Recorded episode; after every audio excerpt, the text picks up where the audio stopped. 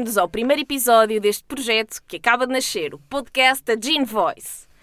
É um prazer poder fazer parte deste podcast, realmente, que espero que entusiasme os nossos ouvintes, em muito em particular os alunos da cadeira de Ginecologia da FMUC. Chamo Mariana e vou estar nas próximas sextas-feiras à conversa com, com os restantes docentes da cadeira de Ginecologia sobre os temas mais fascinantes e diversos que fazem parte do mundo da ginecologia.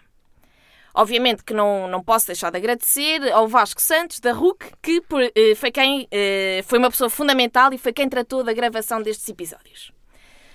Se ainda não se aperceberam, vão certamente e rapidamente entender o quanto ginecologia é deslumbrante. É uma especialidade médica e cirúrgica que tem o enorme privilégio de poder acompanhar a mulher nas diferentes fases da vida. E isso é realmente um privilégio. Hoje connosco temos a professora Margarida Figueiredo Dias, que uh, já é por todos conhecida e, portanto, dispensa apresentações. Uh, e não é só por ser a regente da cadeira de ginecologia da FMUC, mas também por toda a sua experiência clínica e científica, que é, é a convidada ideal para a abertura do nosso podcast. Hot girls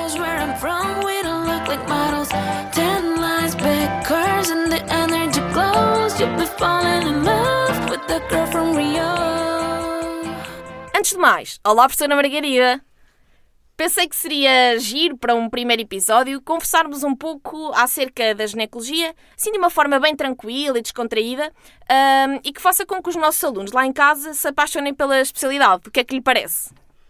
Olá, Mariana. Então, deixa-me dizer-te que é muito bom chegar à minha idade e ainda ter a oportunidade de experimentar coisas novas. E estou sempre a fazê-lo, mas esta devo-te a ti. Ora bem, quero agradecer-te teres tido esta ideia tão criativa. Sabias que a criatividade científica e pedagógica podem mudar o mundo?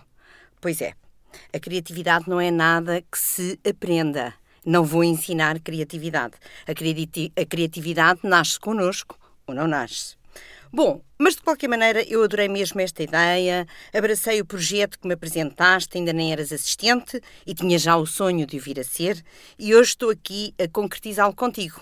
Muito bom mesmo. Este projeto vai ser uma gigante inovação em pedagogia, penso eu, e uma enorme mais-valia para os alunos todas as sextas-feiras, a Anitta vai começar a cantar, não sei a que horas, e após os primeiros acordes do The Girl from Rio, os alunos de ginecologia terão a oportunidade de ficar a saber mais de uma forma divertida e fácil.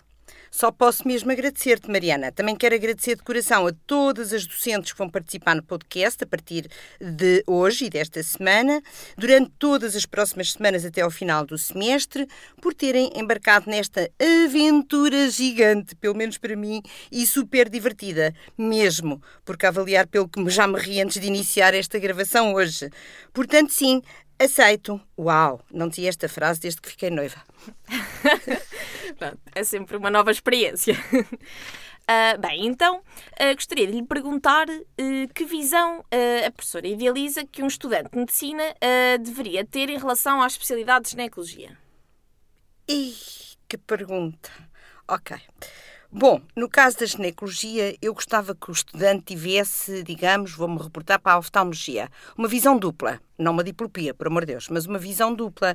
Primeiro, uma visão clínica, médica e cirúrgica, fundamental, já que por si é extraordinariamente abrangente e desafiante. O leque de patologias ginecológicas, de testes de diagnóstico e técnicas invasivas e não invasivas, e as diversas terapêuticas médicas, cirúrgicas e até terapêuticas mais recentes, mais evoluídas, baseadas em energia, como o laser, é um leque absolutamente infindável. Portanto, esta visão clínica, médica e cirúrgica que o aluno deve ter é fundamental. Mas, em segundo lugar, eu gostaria que um estudante de ginecologia, em vez de decorar o que vem nos slides ou nos livros de texto, olhasse e refletisse sobre o porquê da maioria das patologias ginecológicas. Vão perceber-se ao longo das aulas que nós fingimos que sabemos tudo, mas na realidade nós sabemos mesmo, mesmo muito pouco. E com a agravante do que o que é verdade hoje não vai ser verdade amanhã, em muitos casos. Mariana, Tu sabes que todos os anos eu tenho que estudar toda a matéria ginecológica, por incrível que pareça, que vou ensinar durante esse ano letivo, na busca incessante de novos conhecimentos e de novidades científicas e tecnológicas?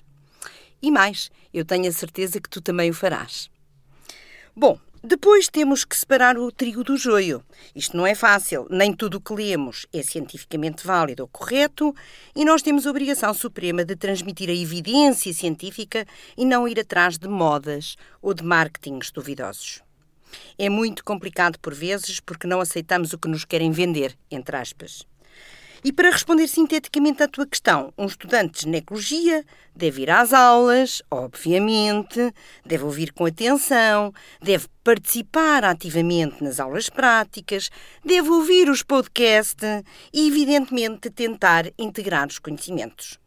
Eu costumo dizer que a mulher não é uma vulva, uma vagina, um útero, duas trompas, dois ovários, com duas mamas lá em cima.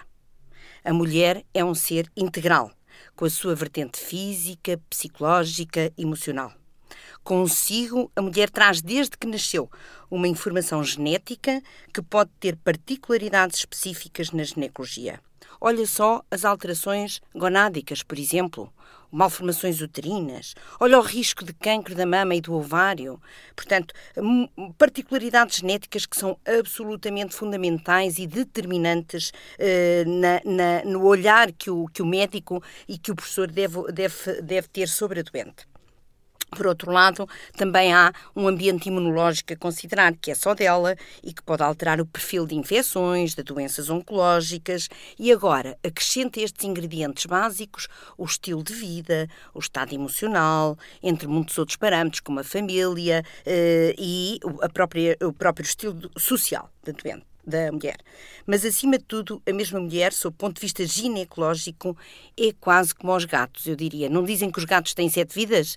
Pois bem, a mulher tem cinco vidas ginecológicas e estas dependem do seu estado hormonal. A infância, a puberdade, a idade fértil, a perimenopausa e a pós-menopausa.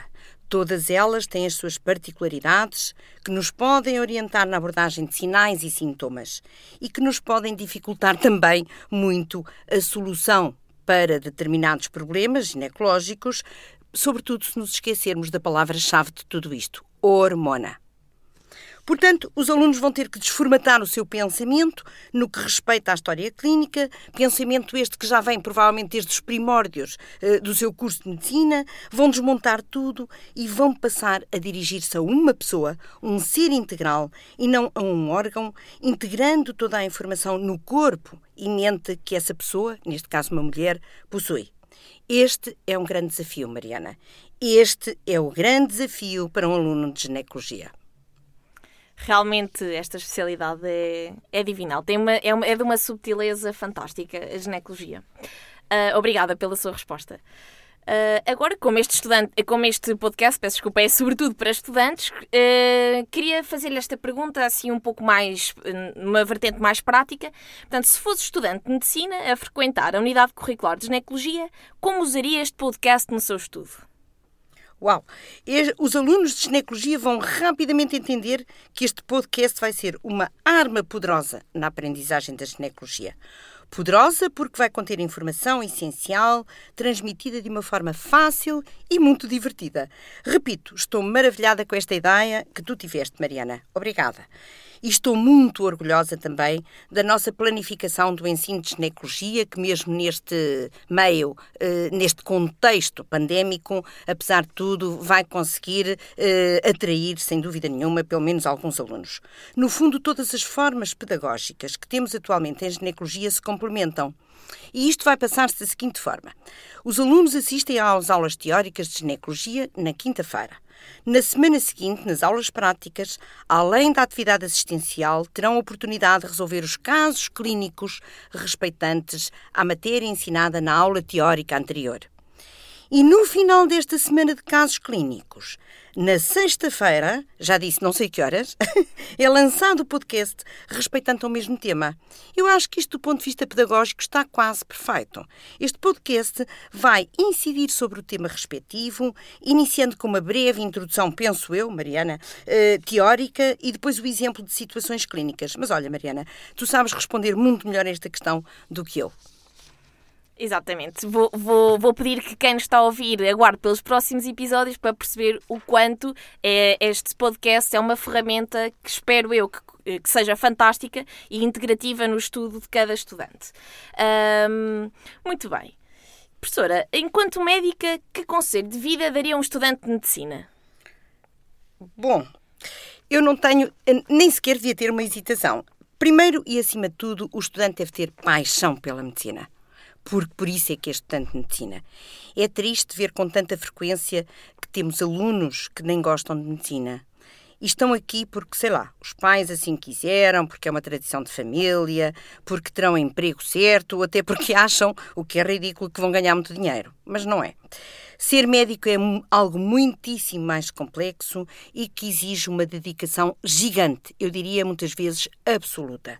Não há conselhos que sejam suficientemente eh, definidos ou abrangentes para um estudante de medicina. Paixão pela profissão, na minha opinião, compaixão pelos doentes, entrega, dedicação, conhecimento e atualização constante deste conhecimento, honestidade, integridade, ética e cultura, porque um médico não pode saber só medicina, são os ingredientes necessários para este cozinhado fantástico. Mas o estudante Atenção, deve ter uma vida para além da medicina.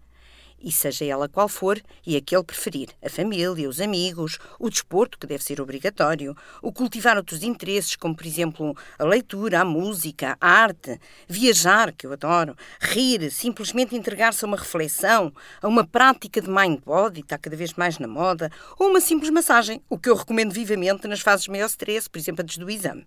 Promover a literacia em saúde e instruir a sociedade civil deveria ser obrigatório durante o curso. É uma imposição nos futuros cursos de medicina que o aluno tenha a obrigação intrínseca, sem que ninguém o tenha que obrigar ou que haja uma cadeira ou uma disciplina sobre isto, que tenha a obrigação intrínseca de instruir a sociedade civil, assim como participar em programas de voluntariado. Olha, sabes, eu vivi nos Estados Unidos. Fiz lá até o meu trabalho de investigação para o doutoramento. E foi lá que me apercebi que tirar boas notas no secundário não era, nem pouco mais ou menos, suficiente para entrar em medicina. Era necessário passar tempo, nomeadamente nas férias, uh, o que nós chamávamos de férias grandes, as férias de verão. Aqueles estudantes do secundário que queriam ir para a medicina passavam pelo menos um mês em orfanatos, lares de terceira idade, trabalhavam com os sem-abrigo, ajudavam em laboratórios de investigação. Tudo isso era curricularmente valioso para entrar em medicina. E nas melhores universidades, que iam escolher precisamente os estudantes que mais tinham dedicado ao voluntariado. Mas o que posso eu dizer? Ser médico é realmente muito mais do que uma profissão. É um estado de alma, é uma forma de estar na vida. Ser médico, de facto, para mim não é uma profissão. É uma forma mesmo de estar na vida. Mesmo quando o cansaço é extremo, o médico deve ouvir o último doente numa consulta, ou ver a última urgência num turno, ou até fazer a última cirurgia da manhã, que às vezes estende para a tarde, com a mesma atenção, calma, empatia e compaixão com que tratou o primeiro doente. E isto é difícil por vezes. Quem escolheu medicina sem verdadeira vocação nunca será um bom médico. E será eventualmente um bom teórico, um bom executante, um bom técnico ou até um bom professor, mas não um bom médico. O gosto e a entrega que tem que estar lá quando um doente nos procura. Concordo inteiramente. Realmente uh, o sonho comanda a vida, mas a paixão alimenta a alma e, portanto, é, é mesmo importante uh, uma pessoa dedicar-se e gostar do que está a fazer. E por falar em fascínios e, e paixões, um, qual foi o marco na história da ginecologia que mais a fascinou, professora? Olha, Mariana, é assim, eu tenho lido muito sobre história da medicina. Sabes que no meu tempo nós tínhamos uma disciplina que era a história da medicina. Uh, tenho livros uh, lindíssimos sobre história da medicina, tenho os, os, os, vídeos todos e, muito particularmente, a história da ginecologia fascina-me. Mas há aqui uma, uma, uma situação que eu gostaria de referir. O primeiro, eh, o que seria considerado o pai da medicina, que chama-se James Marion Sims, o chamado Dr. Sims, eh, e que devia ter sido, perdão, pai da ginecologia e da cirurgia ginecológica, foi o homem que inventou o espéculo para observar o interior da vagina. Eu até lhe chamaria a especuloscopia, não é? Se, se houvesse endoscopias nessa altura mas ele dedicou-se sobretudo a, a, tratar as fístulas vésico-vaginais e retovaginais, que infelizmente eram muito frequentes nessa altura, eram fatais e que decorriam muitas vezes de partos em casa, não assistidos, obviamente, eh, e partos eh, sucessivos. As mulheres engravidavam e, e, e pariam, entre aspas, eh, de uma forma sucessiva. Havia muitas fístulas, de facto, e nós estamos a falar do século XIX, de cerca de 1840. Mas de uma forma macabra, quase, Sims utilizou escravas negras para fazer as suas cirurgias experimentais. Não utilizava anestesia, era a sangue frio, não tinha consentimento nenhum, obrigava-as a isso e infligia-lhes um sofrimento atroz. Foi considerado recentemente este um ato de racismo e de violência e até a estátua de Sims, eh, eh, que está, esteve durante 124 anos no Central Park em Nova York, acabou por ser retirada em 2018, há três anos mais ou menos, por Sims ter sido considerado um perseguidor de minorias. Portanto, o chamado pai da ginecologia não é para mim nenhum marco na ginecologia. Temos muito antes disso, no século XI, uma figura muito interessante, a médica italiana Trótula de Salerno, que viveu uh, cerca dos anos 1050, 1080, uh, considerada a primeira ginecologista porque se destacou na, na escola de Salerno a tratar as colegas e, ami e amigas de problemas ginecológicos e que, curiosamente, escreveu nessa data múltiplos tratados sobre a anatomia e a fisiologia feminina, o que eu acho um feito absolutamente uh, fantástico, tendo em consideração o trabalho que demora hoje em dia, e, não, e eu sei porque escrevi, escrever um livro e nessa altura ela escreveu tratados uh, brutais. Depois tivemos múltiplos e diversos eh, importantes marcos e médicos eh, na ginecologia. Aliás, poucas descobertas tecnológicas tiveram tanta importância como a pílula anticoncepcional. Eh, de facto, nos anos 60 surgia nos Estados Unidos uma verdadeira revolução sexual e um marco sem igual na emancipação e independência da mulher. E a pílula ficará para sempre como uma viragem absoluta e irreversível da mentalidade do século XX e um marco sem igual na ginecologia. Mas se me perguntas o que mais me fascina, eu não posso deixar de colocar um toque muito pessoal na minha preferência e na minha escolha. É que a prevenção é a área que mais me fascina em medicina e também, obviamente, em ginecologia. E, portanto, qual é o meu marco fundamental em ginecologia? Georgios Papanikolaou. Fascinante como este médico grego conseguiu, através de um texto com o seu nome, o texto Papa Nicolau, estabelecer a possibilidade de prevenir o cancro. Neste caso, o cancro do colo do útero, mas que matava milhões de mulheres. Posso contar um bocadinho a história do Jorge Papa Nicolau? Claro, professora, vontade. Prometo que serei breve, mas eu adoro esta história. É uma história muito simples, é uma história verdadeira, uh, que não é nenhum romance. Uh, Jorge Papa Nicolau era um médico, nasceu na cidade portuária de Kimi, na Grécia, em 13 de maio, engraçado, 13 de maio de 1883. Ingressou na Universidade de Atenas, aos 15 anos, antigamente entrava-se na Universidade mais novo, não é? E estudou música e humanidades no primeiro ano. Mas depois chegou à conclusão que ele gostava mesmo mesmo era de medicina e mudou para o curso de medicina aos 16 anos. Emigrou depois para a Alemanha, fez um doutoramento em zoologia na Universidade de Munique, era tudo muito parecido, medicina, zoologia, enfim. Eh, depois voltou à Grécia para se casar eh, e emigrou novamente com a sua mulher, eh, com a sua esposa, para o Mónaco, onde trabalhou no Instituto Oceanográfico que ainda existe. Depois voltou à Grécia por ocasião da morte da senhora sua mãe e foi incorporado no exército como cirurgião militar. Isto estamos em 1912, na Guerra dos Balcãs. Decidiu depois emigrar para os Estados Unidos com a sua mulher, que se chamava Andromachi, e nenhum deles sabia falar inglês, vê lá, e tinham apenas o dinheiro mínimo que era exigido nessa altura para entrar nos Estados Unidos: 250 dólares americanos. Foi com isso que eles chegaram à América.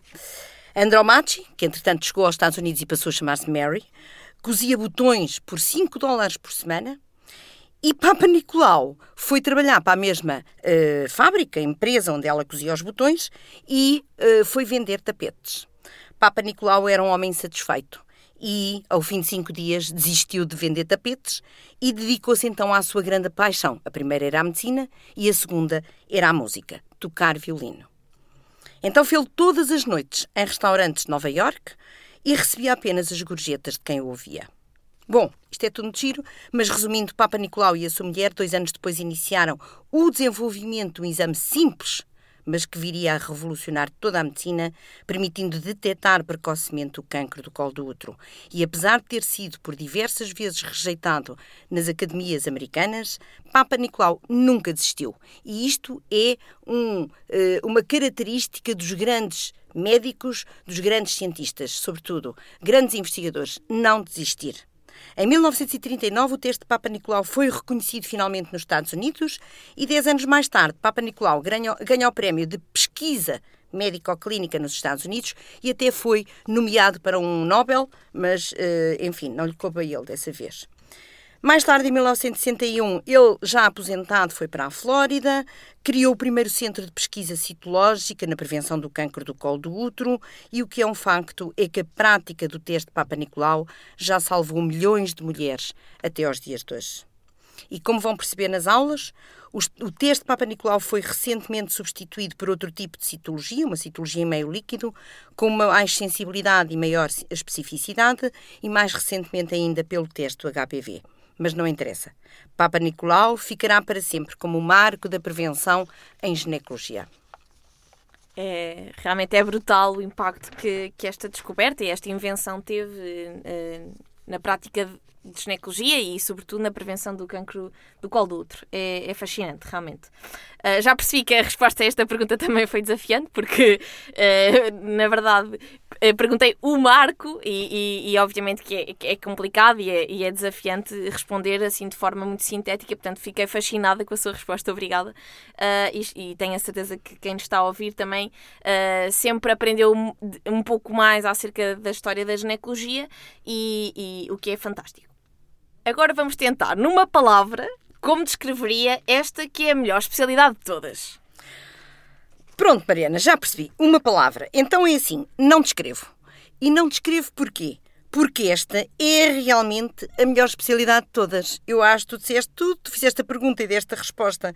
Deixa que os alunos descubram isso por si próprios e vamos apenas dar uma pequena contribuição para que vá nesse sentido e para que eles realmente entendam que esta é a melhor especialidade de todas.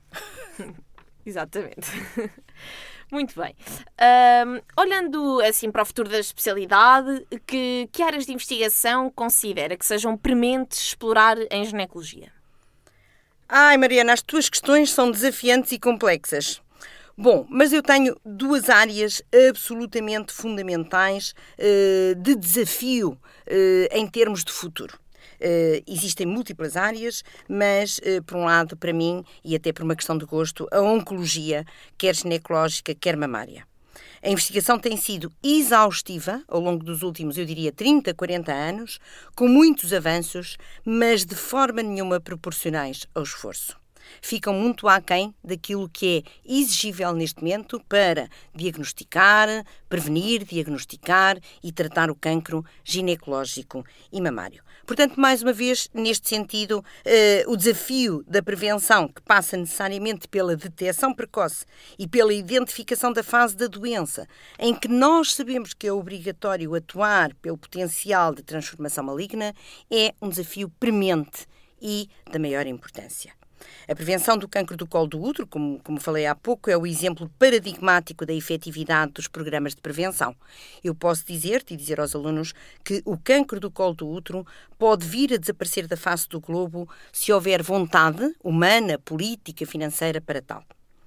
Mariana, também considero premente investir na infertilidade, quer no combate à insuficiência ovárica prematura, que tem sido pouco combatida, passo o pleonasmo, quer na implementação de formas de otimização das técnicas de PMA. PMA, para os alunos que ainda não sabem, procriação medicamente assistida. Apesar do enorme avanço verificado nos últimos 30 anos, o tratamento da infertilidade e estas técnicas de PMA continuam muito aquém dos resultados expectáveis e desejáveis. Sabias que, mesmo nas melhores condições e nos melhores centros, as técnicas de PMA, em média, não têm taxas de sucesso superiores a 30%? Isto é terrível. Afinal, tem sido mais fácil avançar em diagnóstico e tratamento do cancro do que no tratamento da infertilidade. E eu interrogo-me porquê. Não tenho resposta para esta questão. Finalmente, se me permites, eh, ainda uma palavra na necessidade, na premência de melhorar a qualidade de vida da mulher, em geral na menopausa e após o cancro. Em particular, é um dos endpoints da OMS, da Organização Mundial de Saúde, para este século e, portanto, é urgente investir em otimização da qualidade de vida. Bem, acho que já restam poucas dúvidas para quem nos está a ouvir uh, sobre o quanto a ginecologia é uma especialidade com uh, enormes desafios e, e, é realmente um mundo por descobrir. Uh, professora Margarida, obrigada por ter aceito este desafio. Foi uma conversa maravilhosa, na minha opinião, e espero que também para quem nos esteja a ouvir. Olha, Mariana, eu é que agradeço. Primeiro porque adoro falar da minha profissão e da minha, que é a minha paixão. E também adorei falar contigo. Obrigada, Mariana. Deixo aqui também um agradecimento à Rádio Universidade de Coimbra. Não perca o próximo episódio já na próxima sexta-feira.